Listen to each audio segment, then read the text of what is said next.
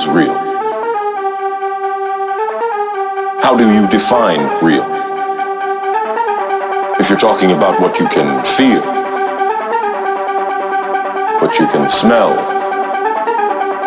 what you can taste, electrical signals interpreted by your brain.